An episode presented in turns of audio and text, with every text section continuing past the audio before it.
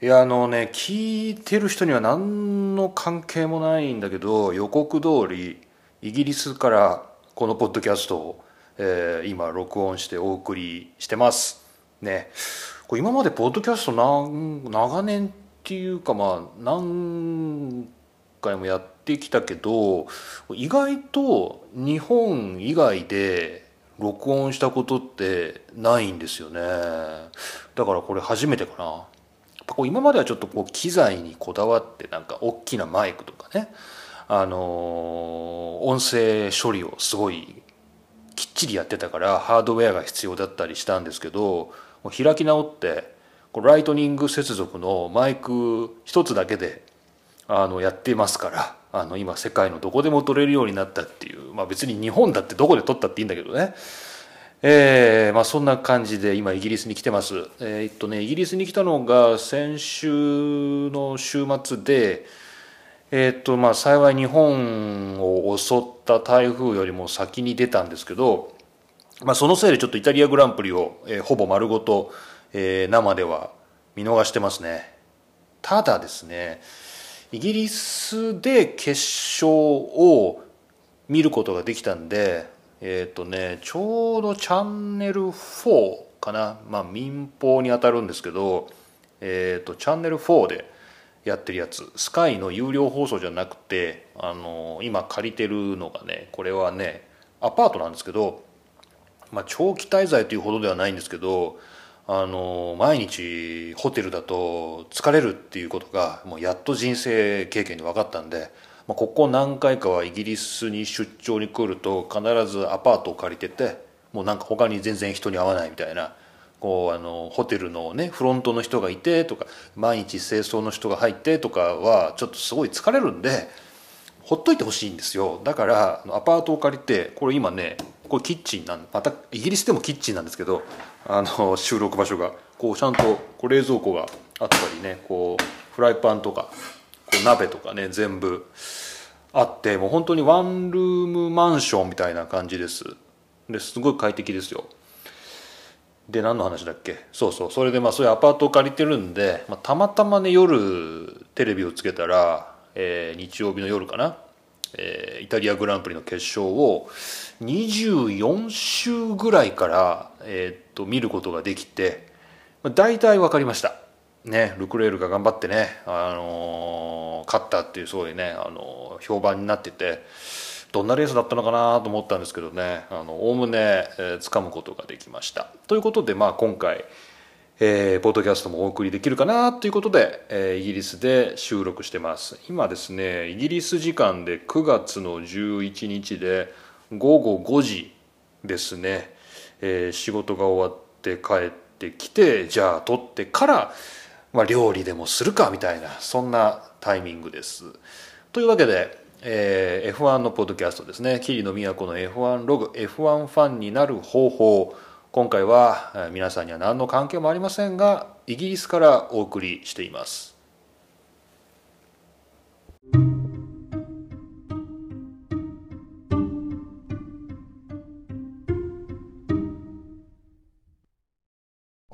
えー、とそれじゃあ桐野都が引き続きお送りしていきます。あのなんかねイタリアグランプリでえーっとね「問う」問う問うカタカナでね「問う」っていうのがやたら出てきてこれねなんか自分の無知を晒すようで恥ずかしいんですけど今までの F1 ファンの人生で一度も聞いたことがない言葉なんですよ。でそれをみんな当たり前のように普通に使ってるんでなんか僕だけ違う宇宙にいるのかなみたいな。なんかそういうちょっと寂しさも感じたんですけどこれ皆さんはこれは今までも普通に使っていた言葉なんですかね？問うっていうのはこれちょっとなんか記事で紹介しましょうか。えー、とこれはですね2019年9月8日のオートスポーツウェブの記事です。これではバカの集まりだ。前代未聞の予選 Q3 で3人に訓国訓国かな？訓ん？開開国かな？あれ？訓開国開国処分かな？開国かな？あれ？漢字が読めない。イギリスにいるとね漢字が読めなくなるんですよね。とか嘘のばっかり言ってますけど開国でした。これではバカの集まりだ。前代未聞の予選 Q3 で3人に開国処分。党をめぐる攻防で大半がアタックできず F1 イタリアグランプリ。ということで、えー、予選ですね。予選はね丸ごと見ることができてるんですけど Q3 でねあのちょっと変なことがあったっていう話でちょっと記事で紹介しましょうか。2019年 F1 第14戦イタリアグランプリ予選 Q3 で不必要に低速を走行したとしてニコ・ヒュルケンベルグカルロス・サインツ・ジュニアランス・ストロールが戒告を受けたと、えー、モンツァではトウをうまく使うことによって大きくタイムを削ることができるため予選では他社のトウを利用するためにドライバーたちはポジション取りに集中した云々ということでトウトウがトウがっていうのやたら出てくるんだけど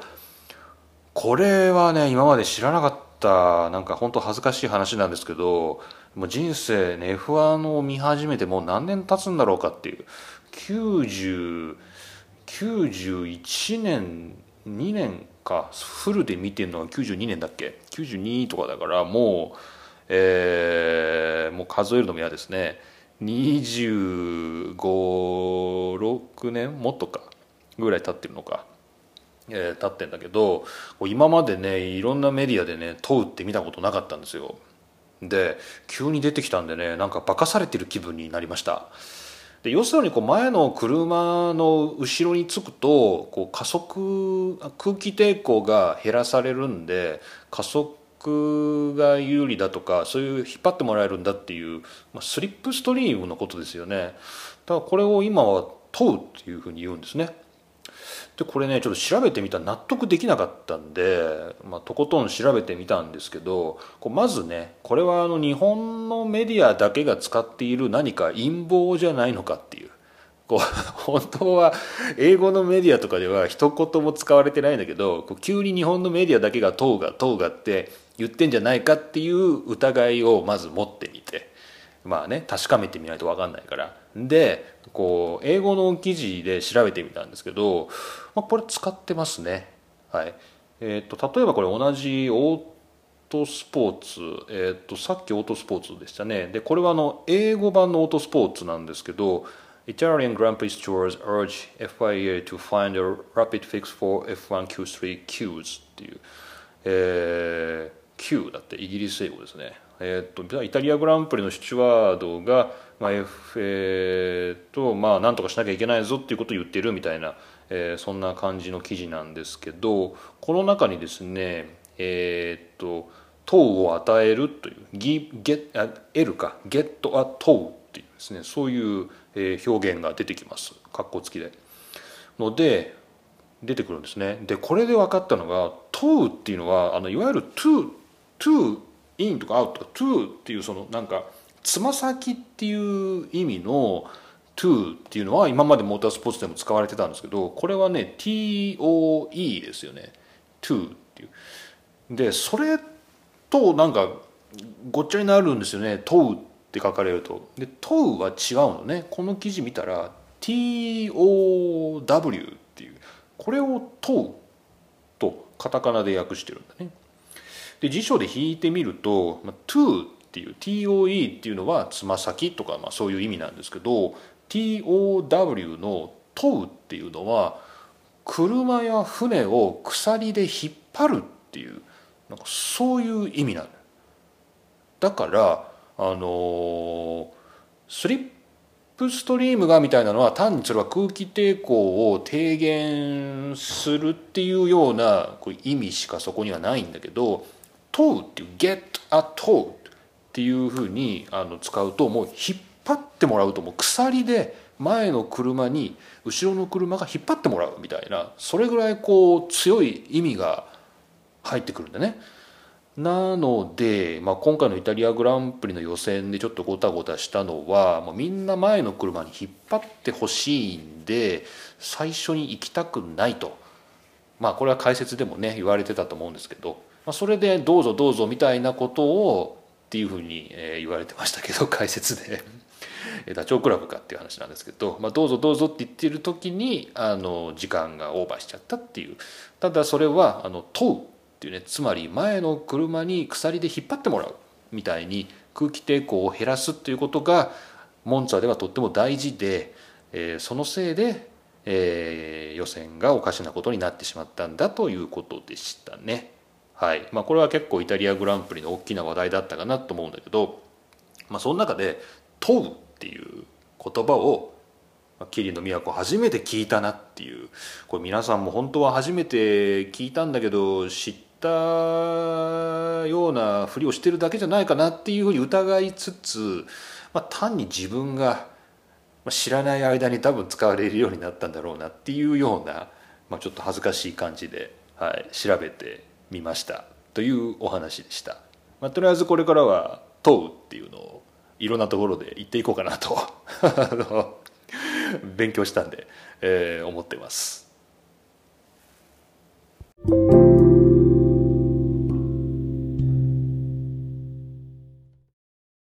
はい、えー、だんだんお腹空いてきたんですけどねちょっと今冷蔵庫を開けて、まあ、ちょっとビールでもねちょっと開けてみますかね。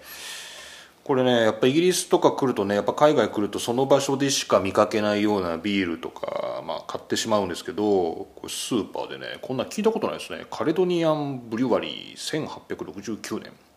ドイドドイ Deuchars かな？ Deuchars かな？ Indian Pale Ale。Golden Ale。Fruity crisp。Hop。Refreshing finish みたいな。なんか書いてありますけどまあ IPA ってことで買ってみましたけどね。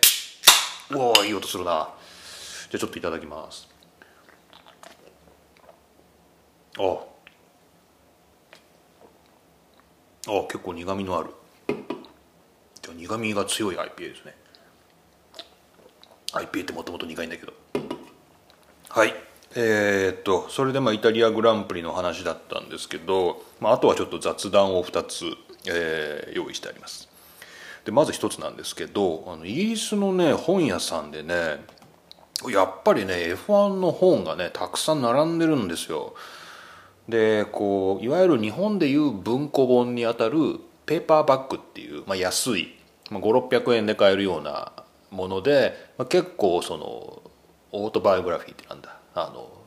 伝記自伝か。自伝自分で書いた自伝であるとかあと評伝ね。他の人があのあるドライバーとかを評して書いたものとか、うん、そういうものがねあの結構並んでるんです。でその中でねあのデビッド・クルサードのね新刊がね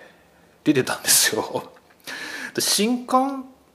って言っても2018年の5月に出てるんで、まあ、そんな新しくもないんですけどちょっと出たの知らなかったんであこんな本出てるんだと思って。でこれがね結構ねパラパラっと見たら面白かったんで買おうかなと思ったんだけどまあ Kindle で買えばいいかと思ってこう旅先でねあんまり重い本を買うのもなんだしなと思って、えー、まあ、帰ってきたんですけど、まあ、Kindle で日本の Amazon だとねえっ、とね581円で買えますね。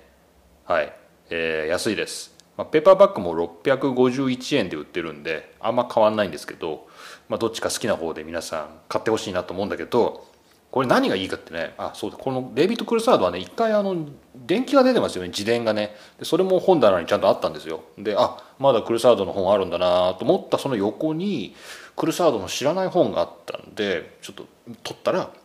The Winning Formula っていう、えー、The Winning Formula っていうのはまあこれフォーミュラ1にかけてるんだけどこうえっとね勝利の方程式っていう、まあ、そういうタイトルですね。フォーミュラっていうのをフォーミュラ1なんを連想させつつこれはあの F1 で勝つためにはっていう本じゃなくて、えー、勝利の方程式。でサブタイトルがすごいですよ。 Leadership Strategy Motivation The F1 Way っていうですね、えー、リーダーシップ戦略そしてモチベーション F1 の方法っていう、まあ、要するにビジネス書ですね。これは要するに。これ F1 のまあ要するにほらあの日本でも森脇元康著で出てますよね。あの F1 と F1 のなんかこうビジネスに生かそうみたいな。ちょっと今ね手元にないイギリスにいるからないんだけどまたちょっとどっかで書評でもできたらいいと思うんですけどあの出てますけど、まあ、そういうなんか F1 をビジネスに生かそうみたいなあ本なんだって思って、まあ、手に取ったんですけど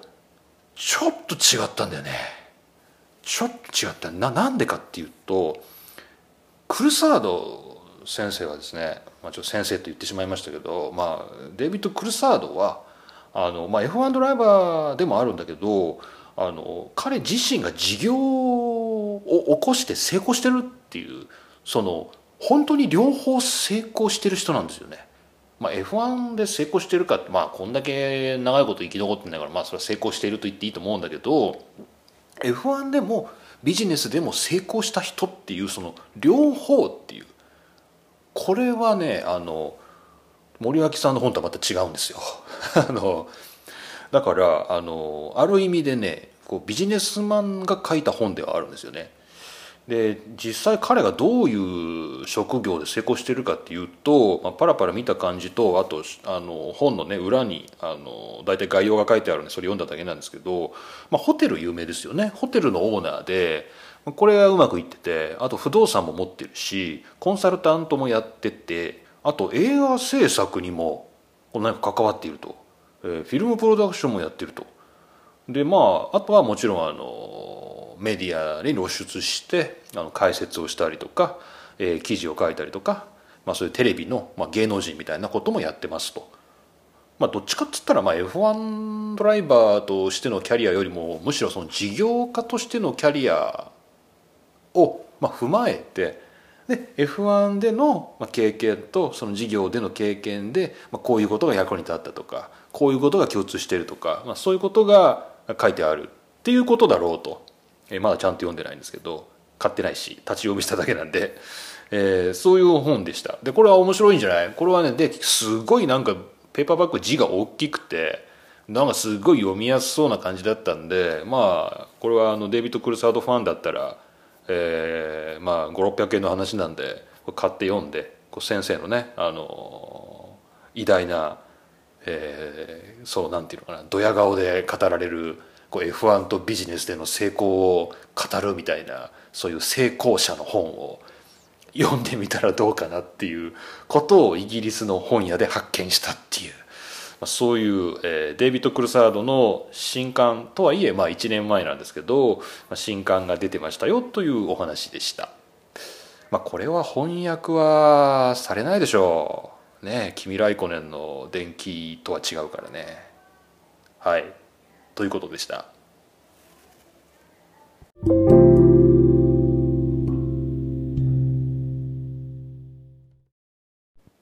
はいそれで、まあ、最後なんですけど、まあ、これもこっち来て仕入れたネタなんであの恐縮なんですけどあの、まあ、使えるものは何でも使おうということで。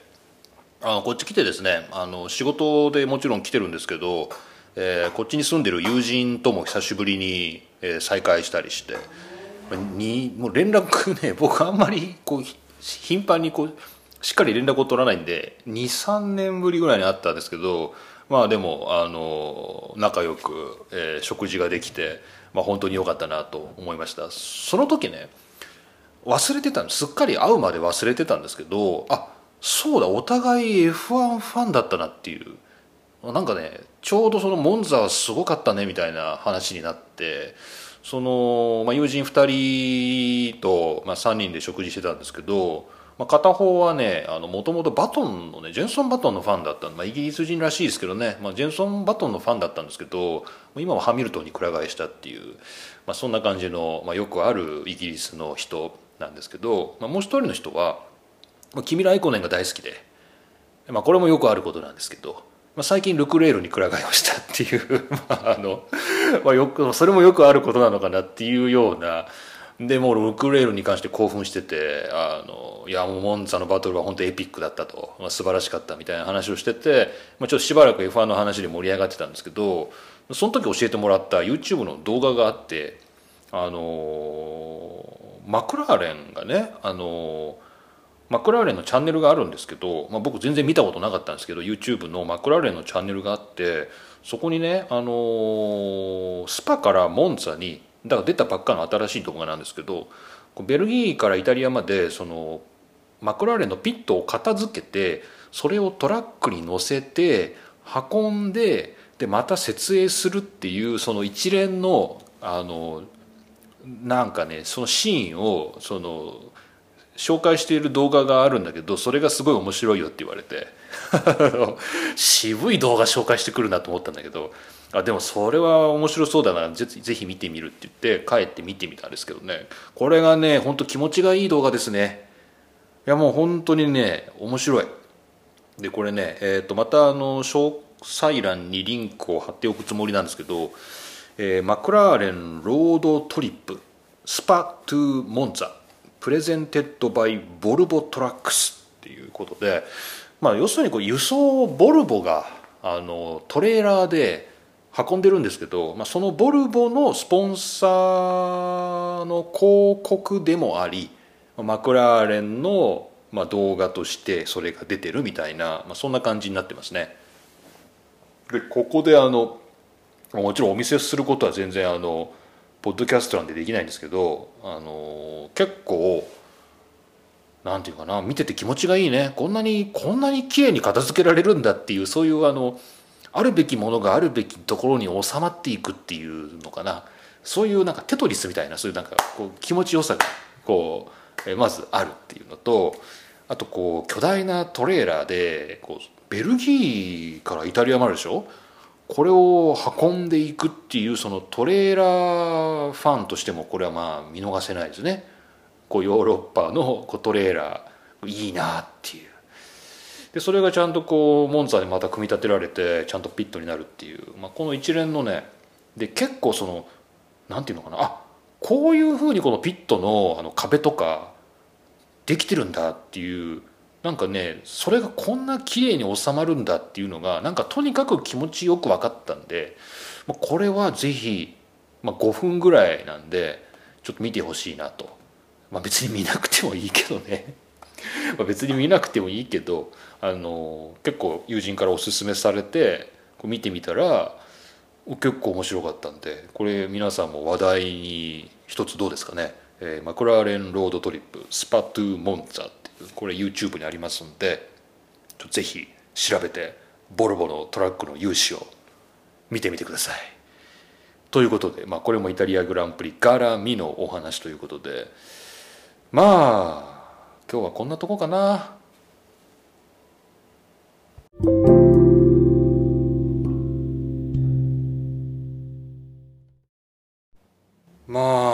かせっかくイギリスにいるしちょっとイギリスの話でもしときますかね。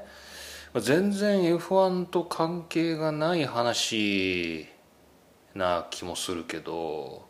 まあでも F1 イギリスグランプリに観戦に行きたいなとかねそういう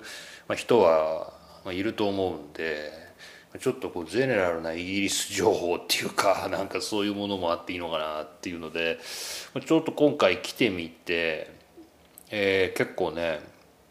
うーんまあ改めて気が付いたことっていうのが今回まちょっとね3点ぐらいあるかな。ちょっと3点だけ話そうかなっていうふうに思ってます。で一つがねあの入国管理なんだけどあのやっぱみんな結構さアメリカ行く時とかそうなんだけど結構入国審査が厳しくて、まあ、指紋取られるのはもちろんなんだけど何日どこにいるんだみたいなね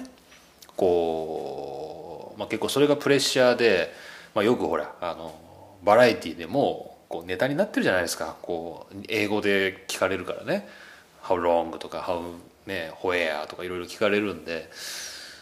まあ、別に悪いことはしてないから堂々と答えればいいんだけどその入国審査がちょっと緊張するなみたいななんかそういう人も結構いると思うんだけど今全世界的に自動改札化が進んでてあの特にあの日本のパスポートはあの電子パスポートですよね今ね。こんな分厚くなって面倒くさいなって作る時は思ったんですけどあのまあいざ持ってると便利でこの電子パスポートであるっていうこととあとは日本のパスポートっていうのが強いんですよね。あのまあ、ほとんどの国でビザがいらないんであの入国審査が省略できるんですよね。まあ本当これは別に誰のおかげでもない、まあ、たまたま日本に生まれたからたまたま日本のパスポート持ってるっていうだけなんですけど、まあ、日本のパスポート最強だなっていう あのふうに改めて思いました。でもパパーッとですね入国の審査も抜けられるんでえっ、ー、とねまあそれは空港によっても違うんですけど今回だいぶ辺境の空港に降り立ちましたけどそこですらもう改札されてましたんでね自動改札になってましたんで、まあ、結構かなりイギリスでは広がってるんじゃないかなっていうこの前イギリスグランプリ見に行ってくれたジーフさんに聞いたらねロンドンの空港はもう自動改札だったそうなんでまああのイギリスに来る方はそんな緊張せず自動改札だなと思って来たらいいんじゃないかなと。まあ、ただもちろん自動改札が開かなかった場合はあの友人の方へ行けとか言われますんであのその点は、えー、ご注意ください。あと2つ目がねやっぱりねイギリスはね乾燥してるね。改めてもう本当美容保湿のねなんていうの液美容液っていうのかな。保湿の、えー、必須だしね。リップクリームは必須だし。まあ、ただまあホテルもまあこういうアパートもそうなんだけど洗濯物はねほんと一瞬で乾くね。あのシャワールームをね一応こう保湿のためにって言って開けといてそれで寝るんですけどもうほんと朝起きたらカラッカラに乾いてるし干しといた洗濯物も全部乾いてるんですよ。すごいなと思って。あのー、結構ね乾燥してるんです。で雨降ってるんですよ。もう今週はほぼ毎日雨なんですけどそれでもね乾燥してるっていう。これはあの前本当に、うん、ずっと思ってるんですけどやっぱり乾燥してるなっていうちょっとこうなんか日本のねこう冬以外ずっとこうなんか湿ってる感じがしますけどなんか全然違うんですよね。もう部屋干しで全部カラッと乾くっていう。これはイギリス来る方はま注意。でもあるんだけどまああの、まあ、そういうふうなんだって思っておくといいかもしれないですね。でまあ3つ目はねあの天気ですよね本当に天気変わりやすいなっていううんなんか来るたびに思う気がするんだけどさっきまで青空であいい天気だなってあの散歩とかしてるといきなり雨がバーって降ってきたと思ってって雨宿りだとか傘出すぞって言って歩いてたらまた止んでまた青空とか。何なんだろうね本当に。だからブリティッシュウェザーよくイギリスグランプリのあの中継でもね、ま、天気が変わるっていうのをあのブリティッシュウェザーイギリスの天気だって言うんだけどまあ確かに、まあ、シルバーストーンの辺りだけじゃなくて、まあ、イギリス全体的にやっぱこう大西洋に面しててみたいななんかそういう条件がいろいろあるらしいんですけど、まあ、本当天気変わるなっていうなのであの折りたたみ傘とか、まあ、F1 観戦するんだったらポンチョとかあともちろんすっごい夏でも冷え込む時があるんでダウンジャケットはもちろんですけど、えー、なんかこういうそういう装備っていうのは、まあ、鈴鹿以上に必要かなっていう感じです。はいというわけで、まあ、何の役にも立たないかもしれませんが、まあ、イギリスに来てざっくり思ったことっていうのを、まあ、せっかくイギリスにいるんでポッドキャストに無理やり追加して話してみました。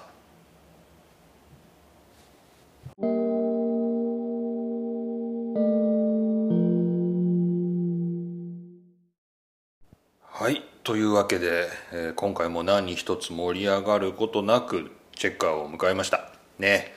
ちょっとビールを。えー、ああ疲れた。やっぱね疲れたね。まあ4日5日経ってくるとねさすがにこう毎日自炊をしてて洗濯乾燥機もあったりして、まあ、ある程度生活はなんかこうきっちりできてるんですけどね時差ボケも全然なくて。あの結構ちゃんとしてるんですけどね。でもやっぱり疲れますね。うん疲れた。はい。でももうちょっとあの出張は続くんで、まあ、頑張ろうかなと思いますけど。はい。さて、えー、そんなわけで桐野都の F1 ログ F1 ファンになる方法なんですけど、まあ、今日のところはイタリアグランプリこんなところかなと思ってます。で、えー、お便りなんですけど、えー、前回お話ししたようにですねメールで、えー、お送りいただけると嬉しいなと思ってます。F1 ログ385アットマーク Gmail.com F1 ログ385アットマーク Gmail.com F1LOG385 みやこですね、えー、gmail.com こちらまで、えー、何でもいいんでねお送りいただければなと思っております。よろしくお願いします。もうなんかの Google のフォームはなんか変なスパムとか来るようになっちゃって なんか世知辛い世の中だと思うんですけど、まあ、やっぱメールかなみたいな、えー、よりそういうふうに気持ちは傾いております。はい。それじゃあね次回の F1 は、えーと、シンガポールだと思うんですけどちょっとまた日程を見ておきます。9月の20日から22ということで今週じゃないですね。来週末が、えー、シンガポールグランプリということで、えー、まあ、これは日本からね、シンガポール行かれる方多いんじゃないかなと思うんですけどぜひ楽しんでいただきたいなと、思ってます。シンガポールの次ロシアなんですね。もうその次ロシア。でもう日本。早い。えー、早いですね。えー、というわけであの鈴鹿のねチケットも、まあ、今年は売れてんのかな？なんか売れてるといいなと思いますけどね。あのぜひ皆さんまだ迷ってるっていう方はまだアウトレット席とかあるみたいなんでね。ちょっと久しぶりにどうですかね？鈴鹿の方もね、えー、ぜひぜひ、えー、私はいますね。はい。まあ、適当にしてますんで。はい。霧の都を探すことはできないと思いますけど、えー、なんかどっかで聞いた聞いたことがある声がするなと思ったらねもしかしたら霧のかもしれませんのでね、まあ、そんな、えー、こともあるかもしれません、えー、鈴鹿もぜひ検討してください。はいというわけで霧の都の F1 ログ、えー、F1 ファンになる方法今回はイギリスからお送りしました。ねえー、でもまあこうやっていろんなとこからポッドキャストできたらいいですよね。また、えー、次は日本からだと思いますけれどもまた、えー、ちょっとストーブリーグのネタも今回広耳か小耳には挟んでるんですけどちょっとちゃんとニュースソースとして調べてみたいなことがちょっとできなかったんでまた、えー、その辺のニュースも合わせて次回